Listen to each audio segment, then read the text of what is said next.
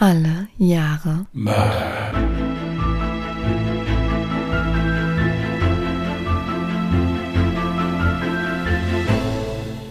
Herzlich willkommen zu Alle Jahre Mörder, der True Crime Podcast mit Christian, hallo. Und Jasmin. Hi.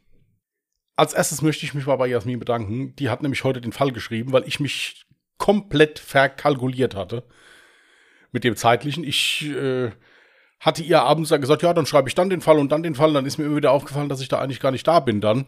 Und äh, dann hat Jasmin das übernommen, wofür ich mich wirklich jetzt hier ganz herzlich bedanken möchte. Ich hatte es komplett ver verorganisiert. Ich weiß nicht, ob das ein Wort ist, aber Du hast es ausgesprochen, also ist es jetzt ein Wort. gut. Also, ich hatte es, hatte mich verorganisiert. Ja, ich habe das sehr gerne gemacht und auch ich habe Danke zu sagen, weil der Fall uns mal wieder vorgeschlagen wurde. Deswegen vielen Dank. Ich hatte einige Fälle durchgewälzt und habe echt ganz viele gefunden, die schon gefühlt von wirklich jedem True Crime Podcast behandelt wurden. Ja.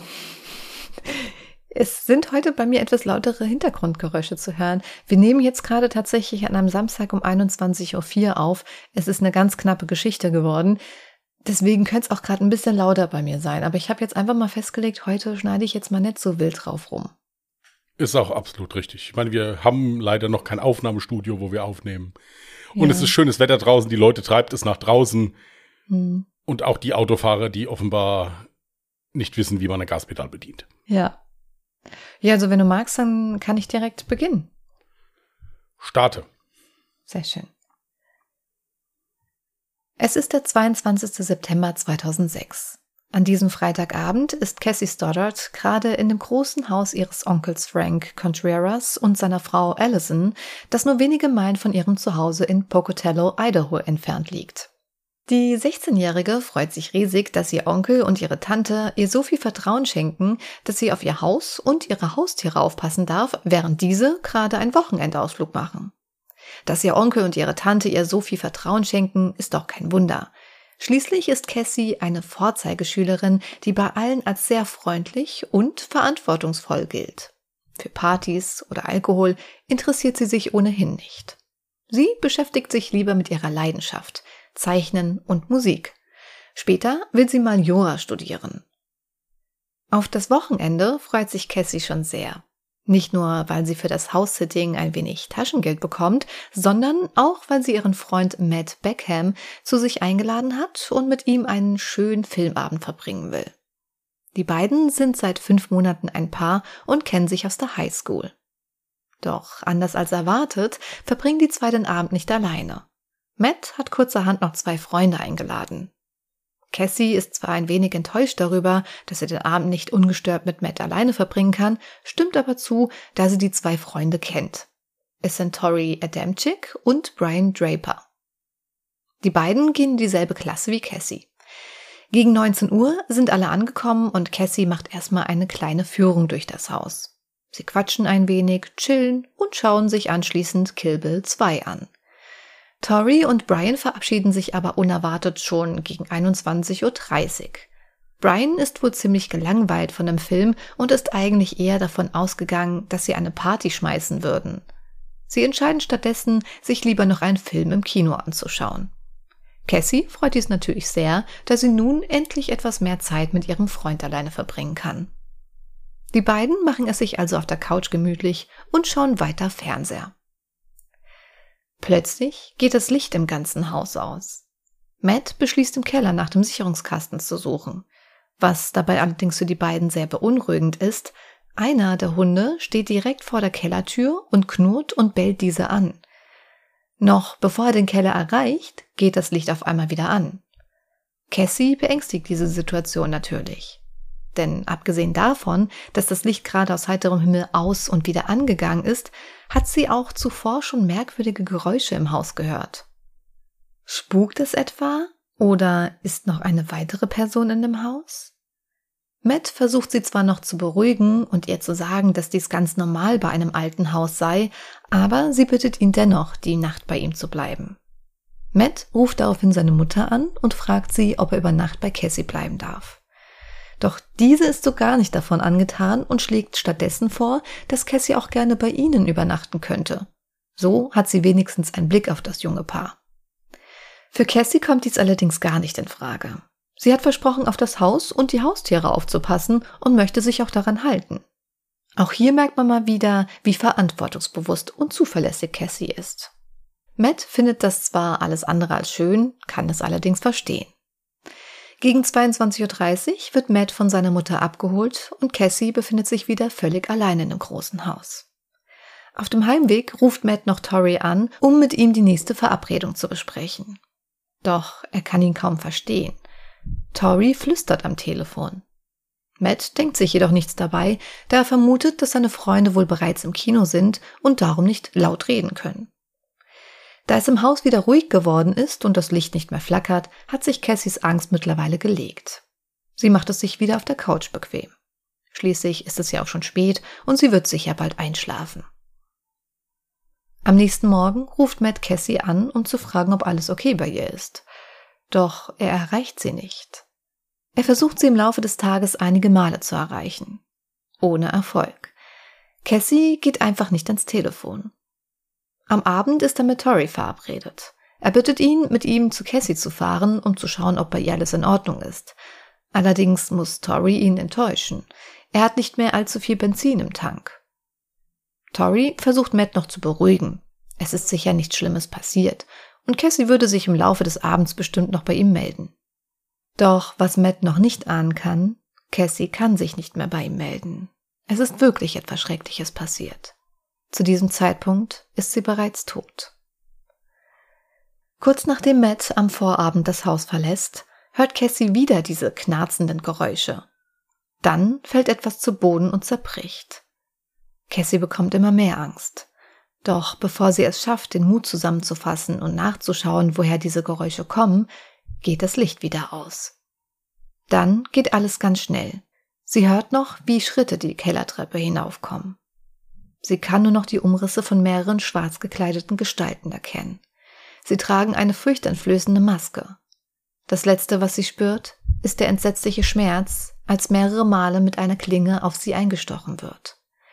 Insgesamt 29 Mal durchbohrt die Klinge ihren Körper. Cassie hat nicht die geringste Chance, sich zu wehren und stirbt an ihren Verletzungen. Erst am Sonntag wird ihre blutüberströmte Leiche von ihrer 13-jährigen Cousine entdeckt, als ihre Tante und ihr Onkel von dem Wochenendausflug wieder heimkehren. Völlig entsetzt rufen sie sofort die Polizei. Man beginnt umgehend mit der Spurensicherung und den Ermittlungen.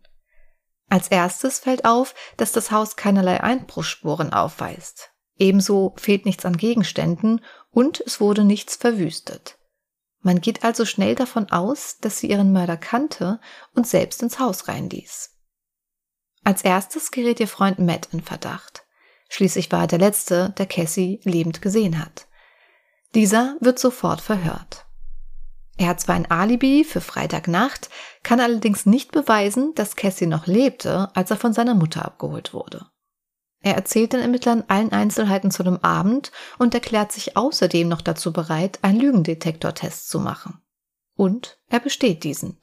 Er sagt also die Wahrheit. Man ermittelt also weiter und lädt nun auch Tori Adamczyk und Brian Draper zum Verhör. Diese geben wie Matt an, schon früh am Abend gegangen zu sein. Sie fuhren ins Kino und anschließend zu Tori und übernachteten bei ihm. Auch seine Eltern sind vor Ort und können dies bestätigen. Die Schüler haben sogar noch die Kinokarten als Beweis dabei.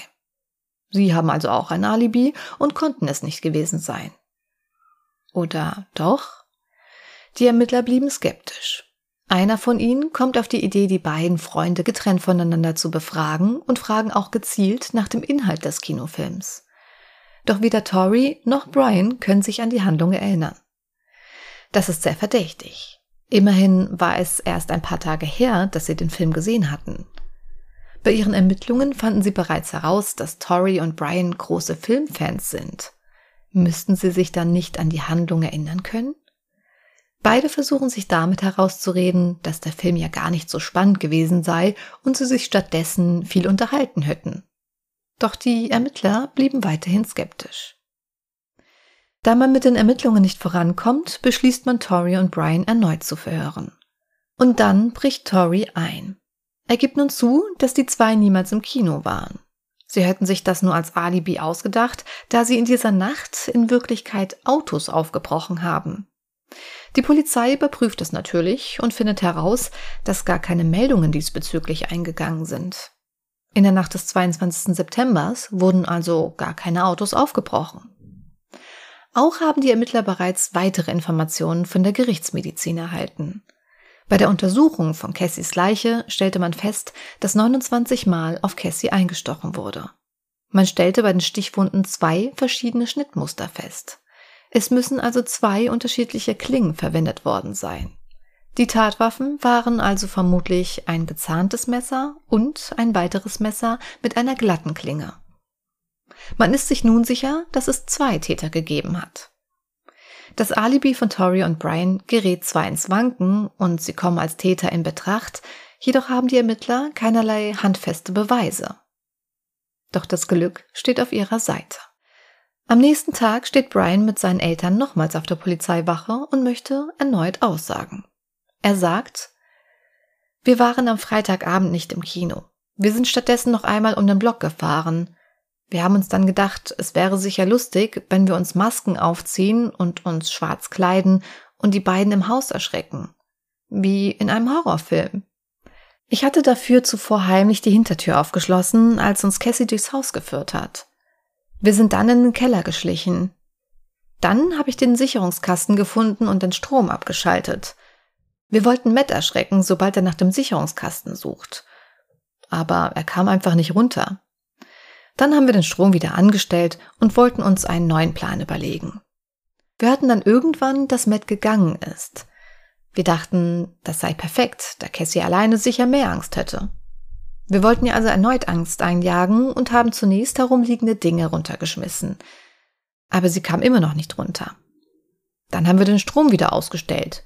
Diesmal wird sie ja sicher runterkommen und nachschauen. Dachten wir uns zumindest. Doch sie kam einfach nicht in den Keller also sind wir dann hochgeschlichen und wollten sie im Dunkeln erschrecken. Aber Tori rastete plötzlich völlig aus. Er stach mehrere Male mit einem Messer auf Cassie ein. Die Ermittler befragen sofort Tori und erzählen ihm von Brians Geständnis. Doch dieser weist die Schuld komplett von sich und erzählt fast genau dieselbe Geschichte und schiebt Brian dabei die komplette Schuld in die Schuhe. Als Brian davon erfährt, gibt er zu, Cassie unter angeblichen Befehlen von Tori erstochen zu haben. Er führt die Ermittler sogar zum Black Rock Canyon, wo sie die Kleidung, Masken und Waffen entsorgt hatten, die sie für den Mord benutzt hatten. Sie legten alles in eine Tüte und versuchten es zu verbrennen. Doch es blieb noch fast alles erhalten. Sie finden schließlich eine geschmolzene braune Wasserstoffperoxidflasche, ein Stück schwarze Schnur und Streichhölzer. Außerdem schwarze Stiefel, Handschuhe, Hemden und Socken. Zudem noch zwei rot-weiße Masken, drei Messer mit verschiedenen Klingen, ein teilweise verbranntes Blatt mit Bleistiftnotizen und ein Sony Videoband. Das Videoband konnte wieder komplett hergestellt werden. Brian und Tori haben sich schon Tage vor der Tat gegenseitig gefilmt und den Mord geplant. Sogar am Tattag haben sie Cassie in der Schule gefilmt und davon gesprochen, dass sie sie umbringen werden. Am Tag vor der Tat entstand folgender Dialog. Christian wird jetzt die Rolle von Tori Adamczyk sprechen und ich übernehme Brian Draper.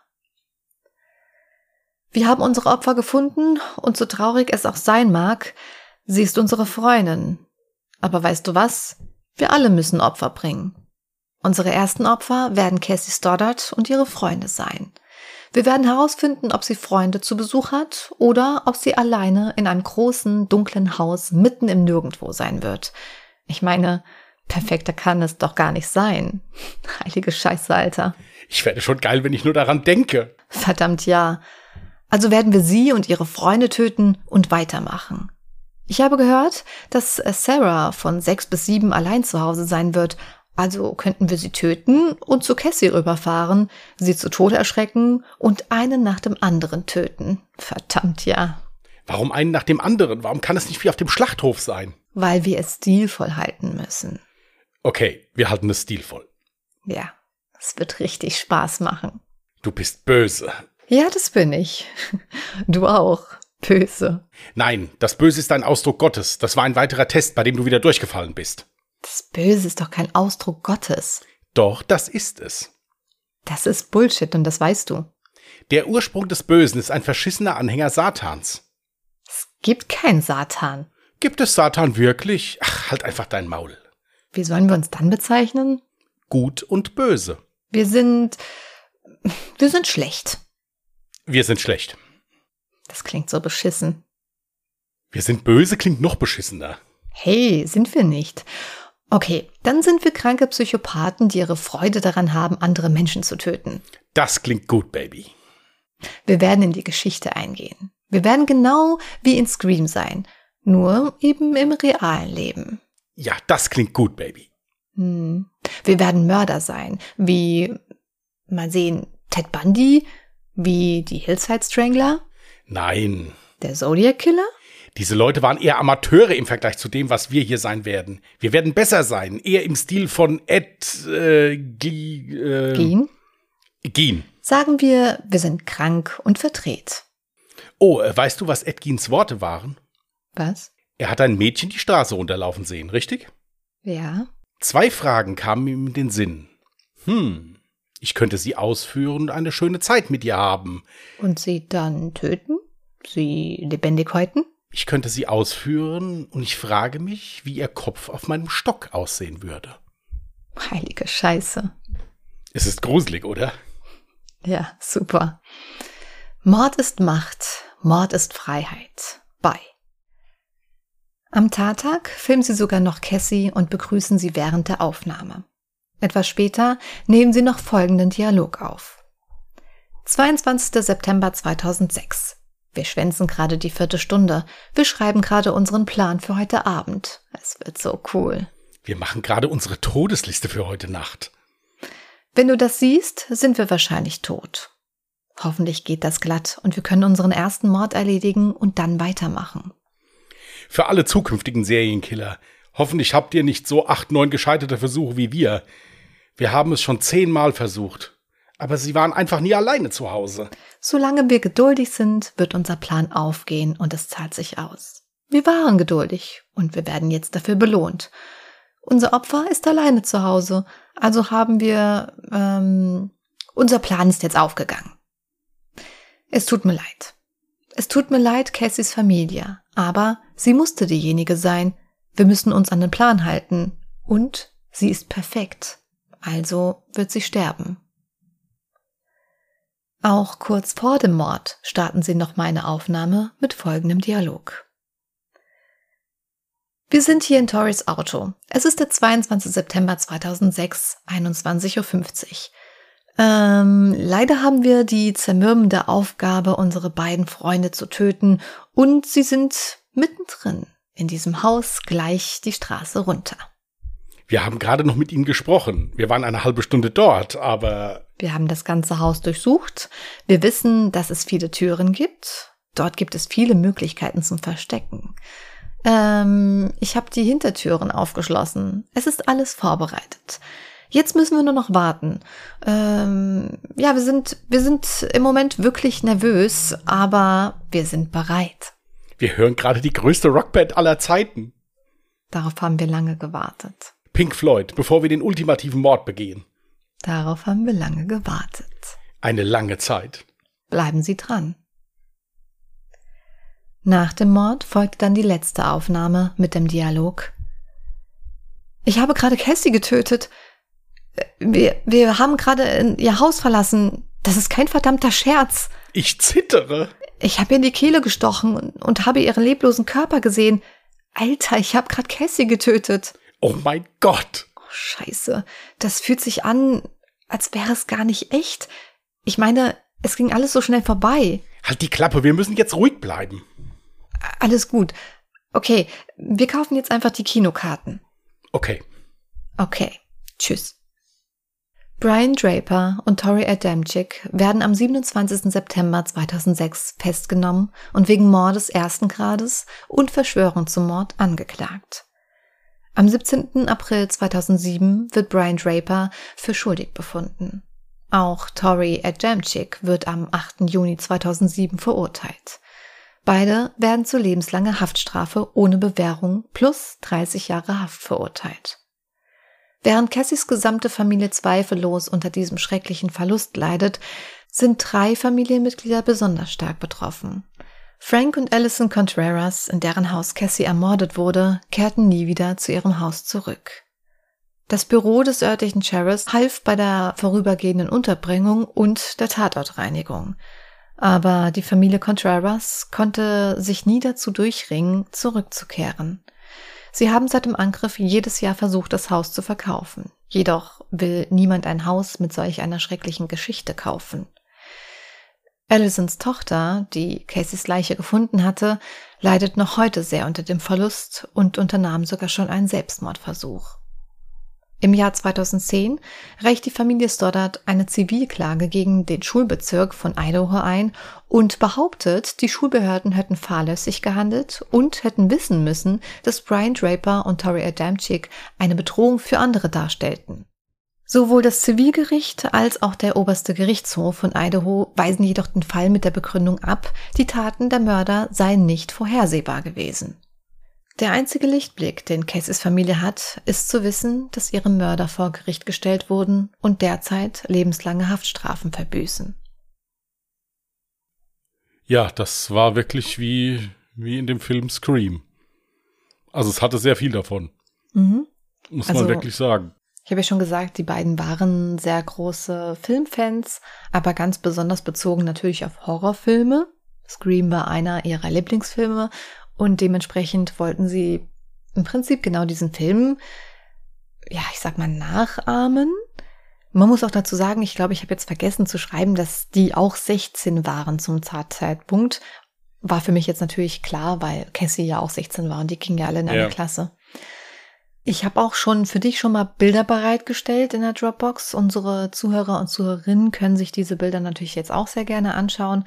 Zum einen natürlich ein Bild von den Tätern, dann natürlich von dem Opfer Cassie Studdard und zu den ganzen Dingen, die eben gefunden wurden. Also nee, nicht alles. Ich habe halt jetzt die, was hatte ich reingemacht, die verschiedenen die Maske, Messer. Maske genau. habe ich gesehen, die äh, und und dreimal Messer. Mhm, genau. Und Tape, das, das und das Tape, Videotape. Das genau. Videotape. Das Ding ist, ich wollte jetzt eigentlich auf die Maske hinaus. Also es ist jetzt keine Scream-Maske, Maske, aber so ähnlich. Also es kommt schon sehr nah. Es hat so eine rot-weiße Maske, auch so im Stil von, heißt es Scarface? Nee, Scarface nicht. Ähm, du meinst jetzt Michael Myers, meinst du jetzt so? Ja, das, es gibt ja noch so einen anderen Film, wo eigentlich fast original so eine Maske verwendet wurde, aber ich weiß, mir fällt da jetzt nicht mehr ein. Ich glaube, mhm. The Strangers oder wie der heißt, ich kann es aber nicht beschwören. Ich bin nicht so der Horrorfan, äh, Horrorfilm-Experte. Wenn ihr jetzt darauf kommt, also wenn ihr die Bilder seht und wisst, ähm, welcher Maske die ähnelt, dann schreibt es gerne in die Kommentare zu unserem Post auf Instagram oder Twitter. Übrigens könnt ihr uns auf Instagram unter Mörder mit OE geschrieben finden und auf Twitter unter Morde. Also ich glaube, wenn ich an der ihrer Stelle gewesen wäre, ich hätte, also es, ist schreckliche Vorstellung, wenn du ja eh schon den ganzen Abend Angst hast und dann auch noch deinen Freund darum bittest, da zu bleiben, weil du halt Angst hattest und dann diese Entscheidung zu sagen, nee, ich übernachte aber trotzdem nicht bei dir, weil ich stehe zu meinem Wort. Ich habe gesagt, ich passe hier auf, ich bleib bei den Tieren, dann mache ich das auch. Das war echt, also Hut ab für das Mädel. Ähm, ich wüsste nicht, ob ich das geschafft hätte. Bei den Ereignissen, die halt vorher passiert sind, hätte ich mir ehrlich gesagt wortwörtlich in die Hose gemacht, ey. Ja, auch das ist halt auch wieder so filmähnlich. Ja. Man denkt ja dann auch, ja, wäre sie doch gegangen, dann wäre gar nichts passiert. Mhm. Ja, so nach dem Motto, aber klar, hattest du ja auch oben schon gesagt, dass sie ein sehr verantwortungsbewusstes und fleißiges Absolut. Mädchen war und es war ja für sie auch so ein bisschen eine Ehre, dass sie da auf das Haus aufpassen durfte. Mhm. Und so, ja, und sie wollte dem halt gerecht werden. Ja. Ja. Zu den Tonbandaufnahmen, Videoaufnahmen, ich habe jetzt die ganze, glaube ich, Tonbandaufnahmen gesagt, ne? dabei waren es tatsächlich Videoaufnahmen. Teilweise kann man die auch auf YouTube wiederfinden. Das ist ja das Erschreckende. Falls ihr jetzt gerade etwas erschrocken darüber wart, wie wir das Ganze vielleicht betont haben, vorgetragen haben, glaubt mir, wenn ihr die Originalaufnahmen gehört hättet, dann wäret ihr noch schockierter. Die beiden Jungs waren halt wirklich so extrem aufgeregt, aber im positiven Sinn. Die haben sich da richtig drüber gefreut. Die waren äh, am Lachen. Also äh, wirklich ganz, ganz schlimm. Ja, wir wollten es jetzt so in Hörspielmanier so ein bisschen auch die Atmosphäre da wiedergeben und das nicht einfach nur so runterlesen. Genau. Im Prinzip, dass ihr euch ein bisschen besser reinversetzen könnt. Also wir finden das überhaupt nicht toll. Nein. Nur so nebenbei. Wir haben es also einfach nur mal so gelesen jetzt, wie, wie es halt, wie es halt von denen original gelesen worden ist und halt dann auch sinngemäß übersetzt. Ja. Also ich habe mir mit der Übersetzung sehr viel Mühe gegeben, aber kann natürlich, also ist jetzt nicht eins zu eins Übersetzung, ne? Fehler äh, können natürlich noch drin sein, aber ich habe mich versucht, an das Original natürlich zu halten. Ich habe da jetzt nichts selbst dazu getextet oder erfunden. Das hat tatsächlich so stattgefunden. Und das fand ich halt extrem erschreckend, wie zwei 16-Jährige auf solche Gedanken kommen können. Also die, das fühlte sich so an, als würden sie permanent in einer ganz eigenen Welt leben. Geprägt von sehr vielen Horrorfilmen, geprägt von sehr vielen sehr viel Wissen von Serienmördern. Die haben ja Serienmörder, wie du ja auch im Dialog mitbekommen hast, die haben die ja richtig abgefeiert, wie, wie so ein Popstar. Ja, vor allen Dingen, nein, ich finde halt so, so krass, dieser Fall hat so Parallelen zu diversen Filmen. Es gibt ja auch so einen Film mit Sandra Bullock, wo auch so zwei Jugendliche da den perfekten Mord planen und den dann auch durchführen. Ich glaube, der heißt sogar der perfekte Mord, der Film oder sowas.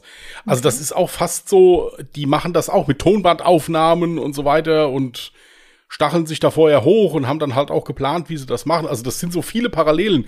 Das könnte wirklich eins zu eins ein Drehbuch sein, was man hier liest. Ist es leider halt nicht, ist leider passiert. Ja. Das Interessante ist, oh, jetzt weiß ich gerade gar nicht mehr, wessen DNA definitiv gefunden wurde. Ich glaube tatsächlich, dass es nur Torys äh, DNA war und dass auch die Messer Tory gehörten.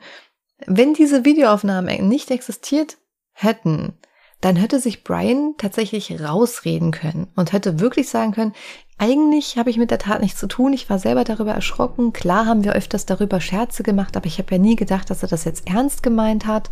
Sowas in der Richtung hätte er ja sagen können. Oder ich wusste von nichts. Ich wollte die zwei nur erschrecken. Wir sind halt nur Teenager. Da macht man halt sowas Dummes. Ja, war dann natürlich ein bisschen blöd, dass genau dieser Brian die Ermittler dann eben dahin geführt hat, wo es eben das komplette Beweismaterial gab. Ja, da muss man dann halt wieder sagen, da waren es dann doch wieder zwei 16-jährige Jungs. Die ja, nicht weit die genug gedacht haben. Richtig, die dann mhm. unter Stress natürlich anders reagieren, als wenn sie was wochenlang planen konnten vorher. Mhm. Da fehlte dann halt die endgültige Kaltblütigkeit und Kaltschnäuzigkeit, wie sie halt so ein klassischer Berufsverbrecher oder sowas halt eben hat, mitunter hat. Ich meine, es mhm. ist ja wie gesagt auch gut, um Gottes Willen dass der, dass der Mord da auch gesühnt werden konnte. Und vor allen Dingen ja dann auch damit die Gesellschaft geschützt werden konnte, weil wenn das jetzt funktioniert hätte und die wären damit durchgekommen, denke ich mir nicht, dass die aufgehört hätten. Die hätten sich dann noch weiter hochgeschaukelt und hätten gerade das nächste Ding geplant. Persönliche Meinung von mir.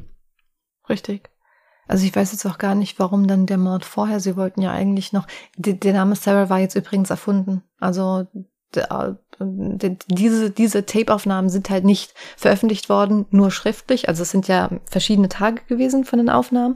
Dieser Teil, der wurde halt äh, videotechnisch nicht veröffentlicht und nur per Text veröffentlicht. Und da war halt der Name natürlich zensiert, den habe ich mir jetzt selber ausgedacht, ist ja egal. Aber warum dann dieser Mord nicht funktioniert hat, weil sie wollten ja ursprünglich vorher noch zu ihr fahren und sie ermorden und dann erst zu Cassie. Das weiß ich jetzt nicht, aber zum Glück, zum Glück hat es nicht funktioniert. Stell dir mal vor. Ja gut, er sagte ja halt dann auch, die anderen Morde hätten nicht geklappt, weil die Leute nie allein gewesen wären. Also sie genau. hätten nie jemanden alleine erwischt. Mhm. Ja, aber es ist schon krass halt, dass da im Prinzip die neun oder zehn Gelegenheiten gehabt hätten, um das dann zu machen. Oder neun oder zehn Opfer sich ausgeguckt haben. Sagen wir es mal so. Das ist schon krass. Müssen das ja nicht neun oder zehn Opfer gewesen sein? Es kann ja ebenso gut auch ein Opfer theoretisch gewesen sein, aber sie haben das halt neun oder zehnmal versucht. Aber probiert, auch möglich, ja. ja. Richtig. Ja, aber für 16 Jahre, mein lieber Freund. Ja. Was hältst du davon, dass die beiden jetzt lebenslänglich länglich verurteilt wurden? Äh, angemessen? Ich meine, in Deutschland wäre das ja gar nicht möglich. Da würde ja das Jugendstrafrecht äh, greifen. Hier, das ist immer so eine Frage, auf die ich so keine klare Antwort geben kann. Natürlich ist es so, die haben einen Menschen geplant, kaltblütig umgebracht. Dafür verdient man das, lebenslänglich ins Gefängnis zu kommen. Was erschwerend hinzukommt, ist aber, dass das 16-jährige Jungs sind. Da kommt es halt wieder drauf an, wie die entwickelt sind, wie weit die entwickelt sind. Es ist ganz schwierig zu sagen. Also wenn, wenn man das nicht lebenslänglich macht, dann auf jeden Fall mit einer anschließenden psychiatrischen Behandlung und der wirklich einer, einer, Sicherstellung davon, dass das nicht nochmal passiert, mhm. von mehreren unabhängigen Gutachtern wegen mir bescheinigt oder sowas. Mit 16 Jahren, das hört sich jetzt auch so, wenn ich jetzt sage, mit 16 Jahren kann man mal einen Fehler machen. Ich meine, da ist immerhin ein Mensch umgebracht worden. Das ist jetzt nicht, dass die, dass die ein Auto geklaut haben oder sowas. Mhm. Deswegen macht's, macht's mir immer schwer, so eine, so eine Antwort da richtig oder falsch zu geben. Ich kann immer nur sagen, von der Argumentation her gegenüber der Opferfamilie ist es natürlich richtig. Aber natürlich, das können mit 30 Jahren ganz andere Menschen sein, wenn die entsprechend gefördert werden. Richtig. Und behandelt werden. Ja. Ist halt die Frage, ob man das in einem US-amerikanischen Gefängnis wird. Es sieht das ja eher schlecht ich, aus. Gesagt, so bezweifeln, ja, ja, Es kann sein, dass die mit 30 Jahren einfach noch besser ausgebildet sind, in mhm. dem, was sie davor hatten. Aber 16 Jahre ist halt schon, ja, es ist noch sehr jung, muss man sagen. Ich meine, da, wir haben jetzt hier bei Instagram könnt ihr ja die Bilder von denen sehen. Ich meine, es ist klar, diese Fahndungsfotos da oder diese Fotos aus dem Gefängnis sehen natürlich auch immer krass aus. Ich meine, die reißen da ganz heftig die Augen auf und gucken da richtig böse. Hm. Weiß man, wie die sich so vor Gericht verhalten haben? Also so äh, eher reumütig oder eher, äh, eher so, wir haben es geschafft? Weiß man nicht. Weiß ich jetzt ehrlich gesagt. Weiß man nicht. nicht. Ich habe äh, so, so viele Artikel durchgewälzt, aber mhm. ich meine, ich hätte ja auch zeitliche Begrenzung jetzt ein bisschen. ja, das, das weiß man ehrlich, also weiß ich jetzt zumindest nicht. Oder es wurde ja. generell nicht darüber berichtet. Das, das Ding ist, ich weiß bis jetzt, äh, also gerade zum Aufnahmezeitpunkt nicht einmal, wie ich den Fall nennen werde, weil äh, bekannt wurde der Fall zum Beispiel auch als äh, die Scream-Mörder und ähm, da ist aber das Problem, dass es auch noch einen anderen Fall gibt, der im Prinzip genau denselben Titel aufgedrückt bekommen hat. Von daher ähm, weiß ich nicht, ob ich den wähle, dann kommt man vielleicht durcheinander und erwartet einen ganz anderen Fall als jetzt äh, Cassie Stoddard. Ja, also mal schauen.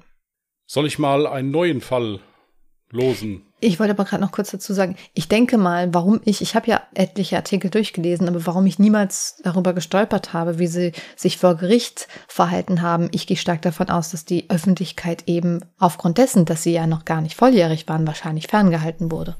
Kann ich mir auch vorstellen, ja. Ja. Auf jeden Fall. Ja, neuen Fall hast du erwähnt? Ja. Sehr gerne. Dann Ein neues Jahr. Mache ich das gerade mal fertig hier.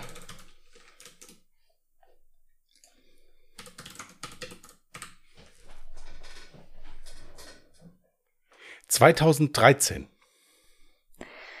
Das hattest du bereits schon einmal? Ja, aber dann werde ich ja hoffentlich noch was finden. Gut.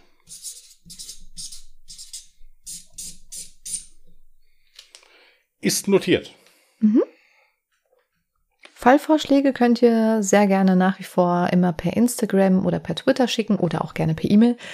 Auf Instagram könnt ihr uns finden unter Mörder mit OE geschrieben oder auf Twitter unter Morde oder ihr schickt uns eine E-Mail an Contact at allejahremörder.de Mörder auch mit OE geschrieben. Und ich bitte nochmal um Verzeihung, falls heute in einem Fall wirklich sehr viele Hintergrundgeräusche zu hören waren. Also es, man merkt so richtig, es ist Samstag. Über mir trampelt die Nachbarin wie so eine Bescheid, aber die ganze Zeit permanent. Ich kann sie ja nicht einfach ausschalten. Dann ist hier die ganze Zeit noch ein Kind am Schreien, draußen Straßenlärm. Ja, aber ich hoffe, man hört es nicht allzu sehr. Es wird trotzdem ein sehr interessanter Fall werden. Gut, ihr Lieben. Dann wünschen wir euch jetzt einen ruhigen Restsonntag und einen schönen Wochenstart. Passt gut auf euch auf. Wir hören uns Mittwoch wieder, wenn ihr wollt, bei Ungedingst. Haben wir alles unten in den Shownotes verlinkt. Das ist unser zweiter Podcast. Und ansonsten dann nächste Woche hier wieder bei Alle Jahre Mörder. Dann hoffentlich und wissentlich mit einem Fall von mir. Ich bin dran. Bis dahin, macht's gut und tschüss. Macht's gut. Bye.